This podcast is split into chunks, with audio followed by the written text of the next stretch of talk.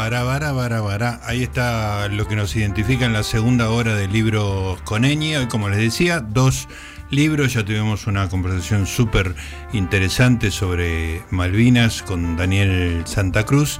Y ahora vamos a un libro que me interesa mucho. Cuando lo vi, dije, esto es para mí.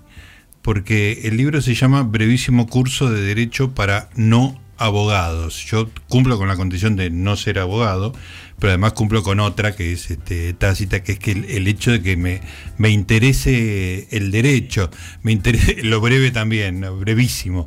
Pero es un libro bastante sustantivo, ¿eh? no, lo de brevísimo habría que verlo. Claro, seguramente comparando con los libros que se estudian en Derecho debe ser mucho más breve. Pero la, la bajada del libro editado por siglo XXI dice la Constitución explicada para entender nuestra vida en común. Y yo creo que es un libro que tendría que leer los periodistas, ¿eh? porque uno está, digo, el, no sé, el 40% de las noticias tienen que ver con con la justicia, digamos, ¿no? Con las leyes, si no es la sanción de una ley, es un, un proceso judicial y hay cosas que, bueno, el, el periodista es muy superficial, digo, abarca muchos temas y necesariamente no de manera demasiado profunda. Así que disfruté mucho de, de haber preparado esta entrevista y nos van a quedar un montón de temas afuera. El autor es Gustavo Arballo. Gustavo es abogado de la Universidad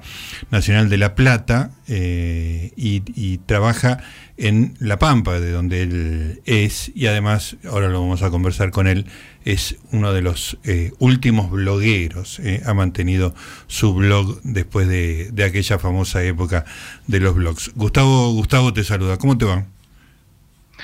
¿Cómo te va? Bien, gusto que estés acá conversando con nosotros es verdad lo que vos decís de que hay un dominio importante de lo jurídico en el ciclo de noticias.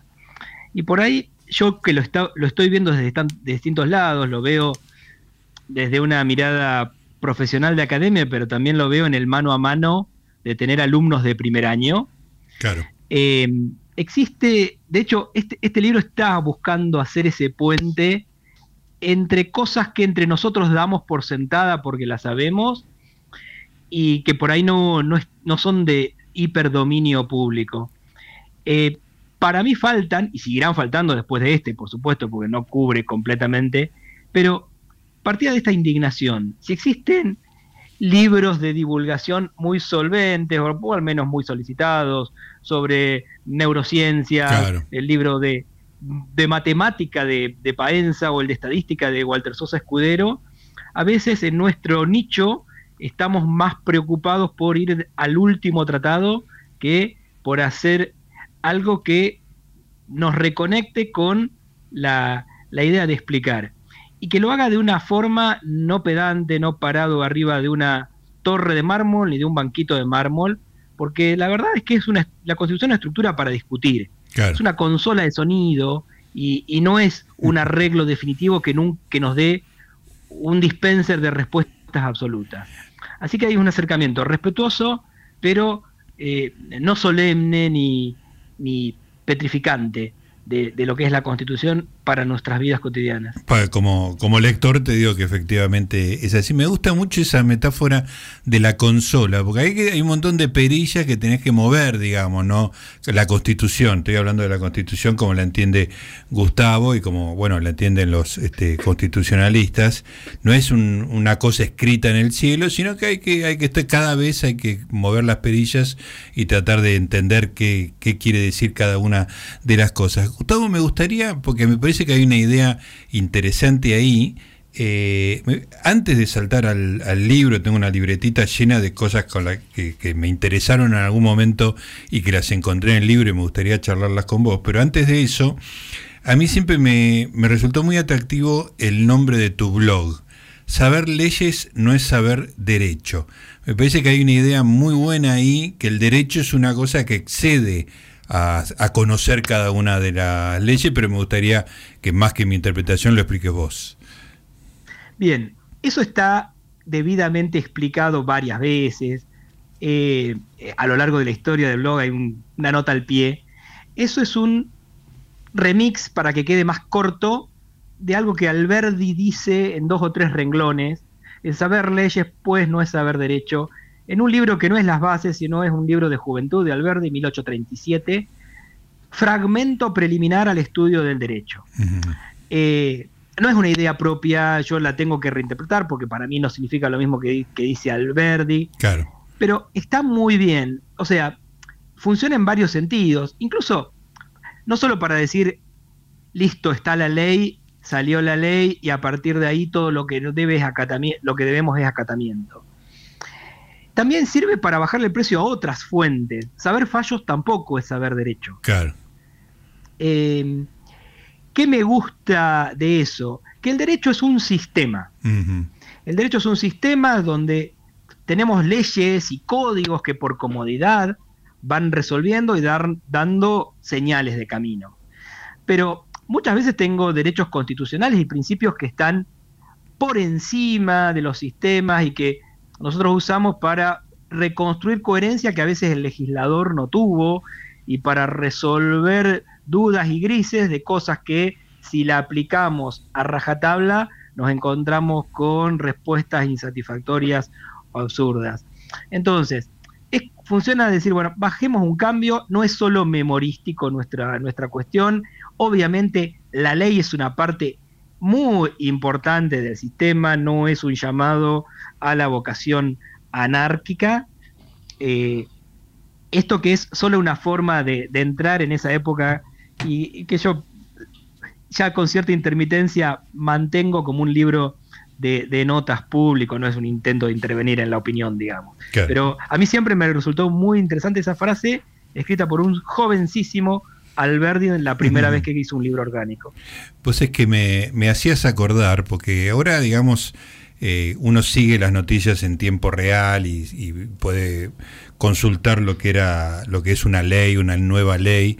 Este, cuando yo, no te voy a decir chico, cuando yo era joven y, tampoco tan joven, este, por supuesto en la época que no existía internet, eh, yo trabajaba mucho por la zona de, Florida, este, y estaban los, los tipos gritando, salió la nueva ley, que te vendían eh, la, ley, digamos, ¿no? Eh, la ley como se había salido hacía poco, que por ahí no la encontrabas en los diarios y no, no existía internet. Vos, este, no, sé exactamente qué edad tenés, pero habrás vivido una época en la cual el acceder a una ley era una cosa un poco más difícil que ahora.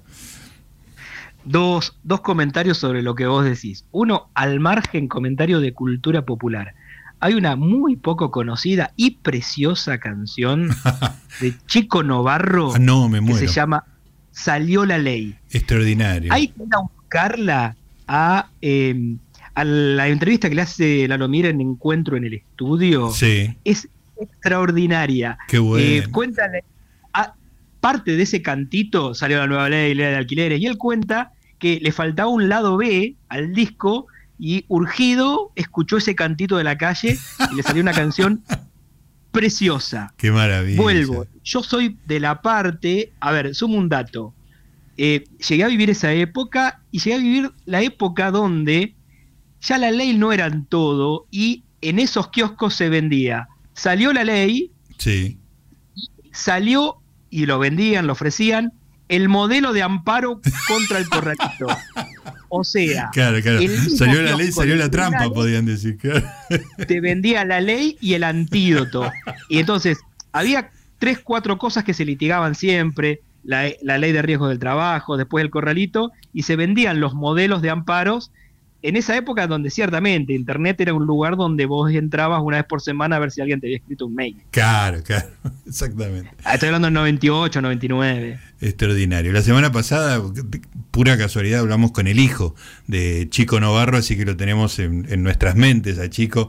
Y por supuesto que lo primero que vamos a hacer cuando termine el programa es ir a buscar esa canción extraordinaria. Ahora, Gustavo, bueno, el libro está muy bien organizado los temas, digamos, es un libro muy prolijo, muy paciente con el lector, pero déjame saltar al capítulo que más me atrapó este, que me hizo enamorar de, un, de un artículo de la Constitución. El capítulo es el 4, Crimen, Proceso y Castigo, y el artículo, uno, uno siempre, digo, el, que no conoce leyes, digamos, el, el, ignorante barra periodista, este, siempre tiene a mano el artículo 19, el 19 bis, sabe las características de cada uno de ellos. Pero me enamoré del artículo 18, eh, Gustavo, porque vos lo, bueno, lo, lo, lo, ¿cómo se llama? lo reproducís en el libro, lo, lo analizás y me parece fascinante, eh, en más de un sentido. A ver, fíjate vos eh, si, si, si, adivinas en cuál sentido puede ser. Sí, es de los artículos que son más largos y cubren un amplio espectro de cuestiones de empieza diciendo ningún habitante de la nación puede ser penado sin juicio previo, en ley anterior al hecho del, proceso.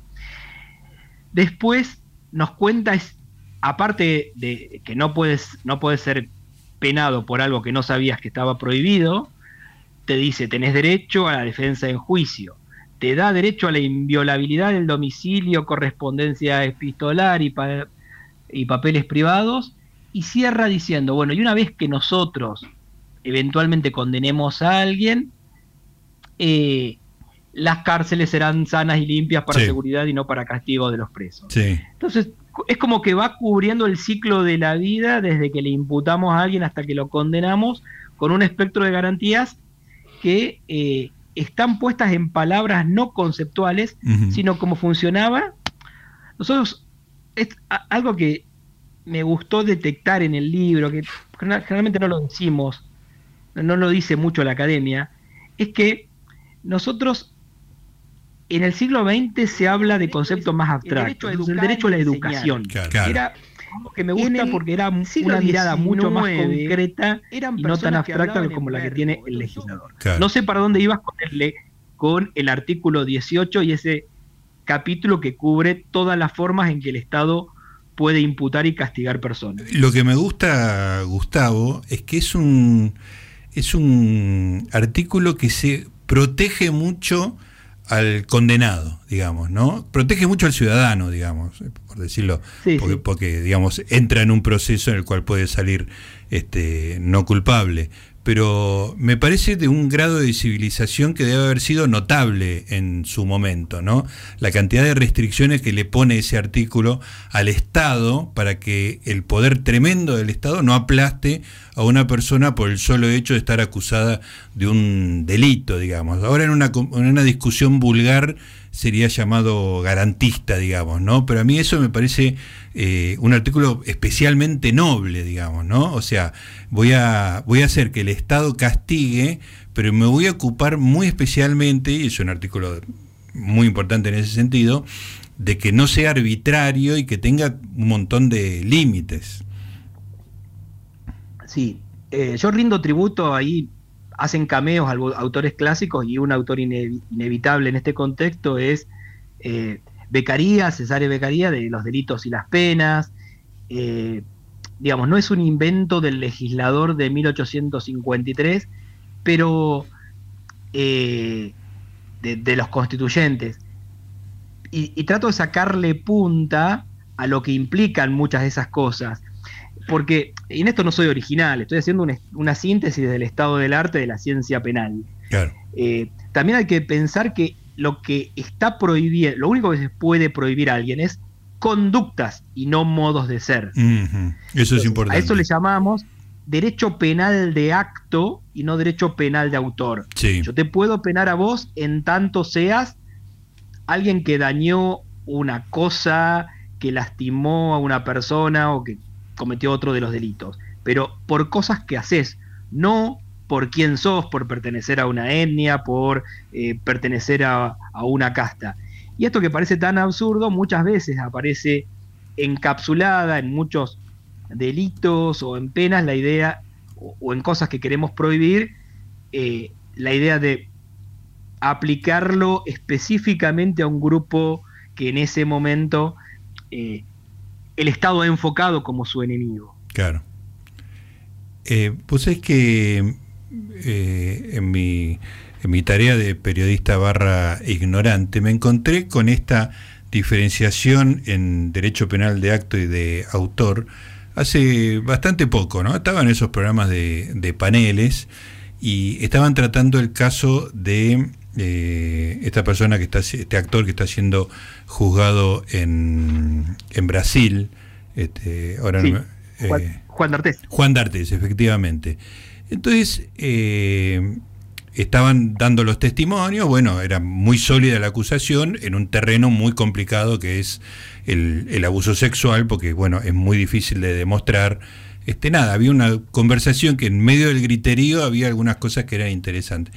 Y había testimoniado en el juicio una persona que había sufrido lo mismo que la persona que estaba acusando en el juicio, ¿no? Era un caso aparte. Entonces yo le pregunté al, abogado, pero sin saber que existía tendría que haber, el libro tendría que haber salido unos meses antes para tener más armas.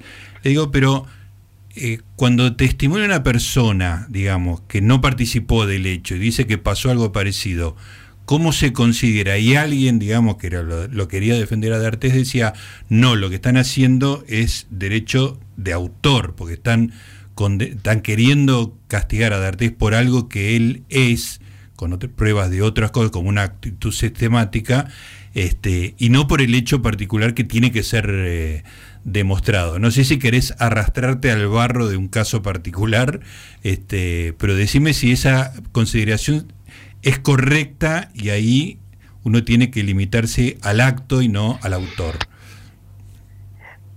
A ver, ahí yo creo que es relativamente pertinente, eh, porque ahí estamos el, delito es el delito de una acción concreta. Abuso, violación, lo que sea. Después hay otra cuestión, que es cómo pruebo yo un delito más allá de toda duda razonable, etcétera, etcétera. Y a veces se piensa que la única forma de probar delitos es con ADN o con algún tipo de prueba, y eso da lugar a eh, mitos urbanos o cosas que la gente dice, si no encuentran el cadáver no te pueden eh, condenar por homicidio. No es así. Existe la prueba directa, la prueba por confesión, anteriormente conocida como la reina de las pruebas, y la prueba inferencial. La prueba inferencial se maneja por indicios. Y en delitos que ocurren entre cuatro paredes y sin testigos, bien, ese es un tema especialmente delicado porque las acusaciones que tienen que demostrar el hecho tienen una paleta bastante más reducida que la que ordinariamente tendrían cuando alguien va y asalta una estación de servicio. Hay cámaras de seguridad. Sí, sí, sí. Bien. Entonces, ahí lo que hay que trabajar con mucho cuidado, porque también hay que probar más allá de toda duda razonable, es prueba indiciaria, entonces hay un indicio de oportunidad. Bueno, dos personas, primero, si no coincidieron en tiempo y espacio por un lugar determinado, este hecho no pudo haber sucedido. Eh, en segundo lugar, el hecho de que haya existido un carácter, y esto se puede probar no solo por testimonios, sino también pericialmente, que la clave es, es compatible con la ocurrencia de un hecho como el que se denuncia, te va ayudando a estrechar el margen de dudas. Esta idea de yo sufrí esto y eso significa que voy esa persona va a ser condenada por todo aquel que lo denuncie, claramente no es no así. es así, claro. Pero, pero tiene su pertinencia en un juicio o en una acusación de, estas características, recontra aclarando que no es eh, una razón suficiente como para condenar, sino algo más que hay que sumar en el nutrido y trabajoso camino que hay que hacer para condenar por, por prueba diferencial y para, sobre todo, para pensar dónde está la, digamos, reconstruir la verosimilitud de dichos de la víctima. Pero esto es un área bastante compleja del derecho probatorio, no del derecho constitucional. Y, y, que, y que cobra mayor actualidad en casos como este, en casos de abuso infantil, bueno, etcétera. Sí, sí, pero me parece que justamente la, la novedad, digamos, cuando irrumpen las mujeres denunciando este tipo de, conductas, me parece que el, derecho tradicional no está pensado para esas situaciones, ¿no? Entonces, eh, un poco se ha compensado, digamos, con la condena social cuando es difícil la condena por, por, el, poco margen probatorio que tienen estos episodios, ¿no? Que con todos los riesgos que esto implica, digamos, ¿no? Pero en algún, en algún sentido, digamos, la historia se equilibró, este, esto lo digo yo, no, no, lo quiero poner en tu boca, haciendo un poco más laxo el, el por lo menos esta, la carga probatoria, por ejemplo. Sí, es posible. Está bien, punto. Está muy bien. Bien. Eh, me gusta mucho eh, una idea que siempre está dando vueltas eh, cuando uno habla de la constitución, cuando escucha hablar a gente que sabe, el tema del, del, equilibrio de poderes, digamos, ¿no? que es como un mecanismo en el cual, para decirlo muy groseramente, ninguno de los poderes se zarpe, digamos, ¿no? Este, hay una expresión en inglés que es check and balances, que ha sido traducida por frenos y contrapesos, este, y que me parece que es un concepto muy, muy interesante. Me gustaría que cuentes un poco, digamos, un poco qué tan fiel es esa traducción y cuál es la tradición, de dónde viene la tradición que desemboca en la Constitución argentina para, para que sea un, sistema de frenos y contrapesos. Eh, las traducciones son mate cuando no hay candidatos obvios siempre se impone cierta creatividad y no, no recuerdo quién es el primero que usó pero ciertamente en nuestro espacio latinoparlante por así decirlo frenos y contrapesos funcionó como eh, oficial y yo creo que tiene una carga distinta de checks and balances. En checks and balances busca un equilibrio y el freno y contrapeso está mostrando no solo la dimensión negativa. En el check and balances es mirémonos entre nosotros, mantengamos un equilibrio.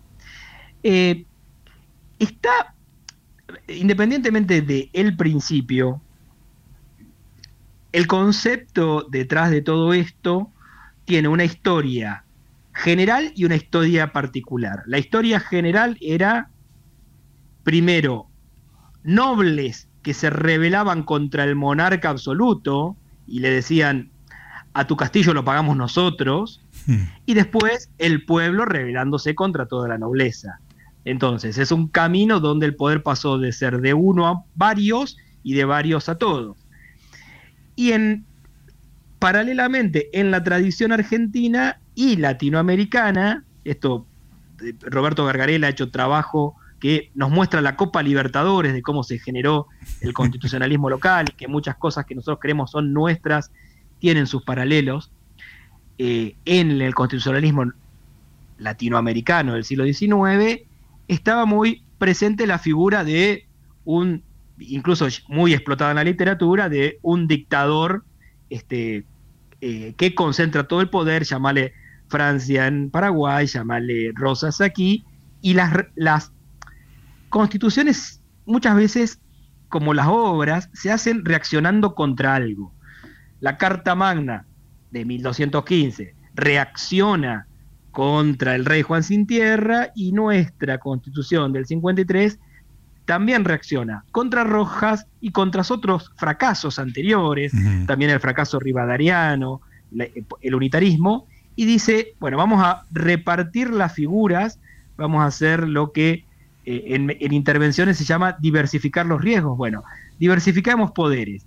Aquel que hace las leyes no es el mismo que las va a resolver. Para eso tenemos a un órgano especializado que es el Poder Judicial y aquel que hace las leyes no es el mismo que la ejecuta, para eso tenemos un órgano especializado político que es el Poder Ejecutivo y toda la tecnocracia de la administración. A partir de ahí hay muchas cuestiones donde y herramientas muy fuertes que tiene un presidente para evitar hacer cosas contra su voluntad. Por ejemplo, el derecho de veto, que le, puede oponer, aún, aún perdiendo el control del Congreso, con el derecho de veto puede neutralizar buena parte de la legislación que le aplica. A su vez, pensando en lo que pueda pasar de una infidelidad del presidente al reglamentar, hemos dado a los ciudadanos una posibilidad de recurrir a la justicia con un control de constitucionalidad, constitucionalidad difuso. Entonces, un juez de Trenquelau, que siquiera una Corte Suprema, puede atender un agravio, una violación. Esto genera algo que alguien podrá decir, bueno, pienso en una expresión clásica de Bernardo Neustadt, una máquina de impedir. Bueno, muchas veces, pero también es una máquina de impedir errores y arbitrariedad. Claro. Muchas veces el camino a la perfección del derecho o a la eliminación de arbitrariedades no es un desfile, está marcado por idas y vueltas de proyectos, anteproyectos y reglamentaciones y fallos y los ciclos a veces no son tan directos, duran varios años, varias discusiones, no solo de académicos, sino discusiones en las calles y en eso un leitmotiv del libro es no le pidamos todo a la ciencia del derecho que nos resuelva los problemas que la ciudadanía no pueda resolver. Claro, está muy bien. Eh, Gustavo, eh, te saco un poco del, libro, por ahí una pregunta más, más general, eh, también se la dice a Gargarela en su momento. ¿qué, ¿Qué opinás un, tema muy importante, digamos, en el libro es la Suprema Corte, digamos, como la, punta de la pirámide del, sistema judicial. ¿Qué opinas de algunas intervenciones de la Suprema Corte en el sentido que propicia un diálogo? Eh, creo que pasó más de una vez, la última que me acuerdo tiene que ver con Natalia Dinegri y el tema de sacar su algún el derecho al olvido, digamos, ¿no? De sacar de su de, los googleos, digamos, las referencias directas de ella al episodio de, bueno, de Coppola, el, jarrón, etcétera. Pero más allá del caso en sí, eh, ¿qué te parece esa, ese procedimiento de, sentarse a conversar, más que abstraerse, digamos, eh, en, sus deliberaciones internas, escuchar a algunos actores, digamos, y eso eh, yo que no, entiendo demasiado, eso, eh, explícame si es una tendencia eh, en el derecho, si una tendencia de esta corte en particular y cómo la ves vos. Bien, varias cosas así a modo tweet. La veo tan promisoria y productiva como insuficiente y salteada, intermitente en su implementación. estoy hablando de, a ver, la corte hace, esta corte no digo esta de estos últimos dos años, estoy hablando de la corte post-2005, por, por, decir algo. Está bien. no, solo, digamos, podemos situarlo en la última de las presidencias de Petraki, o sea, incluso un poco anterior a la, a la primera de las presidencias de Lorenzetti, que va haciendo varias cosas. A ver, te amplía el input y te, y te amplía el output. O sea, las señales de lo que recoge y las posibilidades de salida. El input, entre otras cosas, lo hace con diciendo, bueno, en casos de interés público, no esto va más allá de las partes. Así que tal vez la Cámara de Importadores, tal vez la Cámara de Supermercadistas, tal vez el gremio, etcétera, tenga algo para decir y acepta estas intervenciones y en algunos casos, escalando un poco el nivel, no solo acepta el escrito, sino que además, hace audiencias públicas donde esto se pone en acto. Y después las partes, y en eso recobra algo que la Corte de los Estados Unidos hace en todos los casos que acepta, en parte porque acepta 70, 80 casos por año, a diferencia de nuestra Corte que eh, resuelve de a centenares, de a miles, la Corte Suprema de Estados Unidos es muy selectiva, pero en todos los casos que, si, alguien recuerda mucho el ciclo de noticias, hubo una audiencia de la Corte en aquellos famosos fallos, del juez Griesa contra los abogados de Argentina. Escucha las partes, se plantea hipotéticos, contrafácticos. A ver, si usted, si yo le doy la razón a usted en este caso, ¿qué pasaría con todos los demás casos? ¿Hasta dónde tendría que fallar? Es como pensar en voz alta, ese pensar en voz alta de jueces con las partes, a veces casi acorralándolos y confrontándolos con los límites de su propio razonamiento, es eh, primero un goce intelectual y segundo una deliberación pública sumamente productiva. Lo malo es que la Corte estuvo básicamente tres años sin, audiencia, tuvo la semana, el mes pasado de Negri y ahora tiene una audiencia en abril de cannabis, eh, de cannabis medicinal. Pero eh, alguien podrá recordar las audiencias de Grupo Clarín, audiencias de Riachuelo Matanza, etcétera, etcétera. Eh, está muy bien, debería hacerlo más y es una buena señal con poca, eh, a, la cual se recurrió poco y debería recurrir más. Eso amplía eh, los insumos de la Corte. Y también la Corte, y, y en ambos casos son trayectorias que si las puntuamos en el hecho comparado le vamos a encontrar muchos parientes. Tradicionalmente decíamos, bueno, hace control de constitucionalidad y declara o acepta por sí o por no planteos de inconstitucionalidad de una ley. Eso es lo que hace el Poder Judicial, no le pidan más. Bien, la verdad es que los tribunales modernos se van encontrando con cuestiones que no se resuelven bajo ese panorama. Hablamos antes de consola. Antes, el control de constitucionalidad típico es un interruptor. ¿Sí o no? Sí o no. Ahora, si vos tenés una situación, por ejemplo, Reachuelo Matanza, no la resolvés declarando inconstitucional ninguna ley. Claro. Lo que tenés que resolver, o, un caso de mi provincia, que es un conflicto ya anciano, conflicto contra la provincia de Mendoza por el río Atuel. Ahí hay un montón de factores, eh, cosas que, obras que ejecutar, arreglos que hacer, y esto no se casa bien con la Corte diciendo, bueno, esto lo resuelvo así y es cosa juzgada. La etapa remedial es tan importante como la decisión misma y no se resuelve el día después. La Corte, el caso Riachuelo Matanza como emblemático, pero en muchos otros, eh, muchas veces explícitamente ha dicho, bueno, esto es, y la última manifestación es eh, Consejo de la Magistratura, esta ley es inconstitucional Ahora, ¿cómo curo el vacío? En algunos casos ha exhortado al Congreso a que sancione, pero ¿qué pasa si lo exhorto sin plazo? Bueno, la solución que encontró, polémica dentro de la ortodoxia constitucional, es les doy un plazo muy breve y si no, vuelvo a la ley anterior. Sí, que fue el caso de este que, vence el 15 de abril. Exacto. Son mecanismos que, si se lo cuento a un profesor de 1980, no me lo cree. Al de 2000 le va a parecer de vanguardia y a nosotros nos va a parecer simplemente novedoso, pero una carta que estaba en el mazo.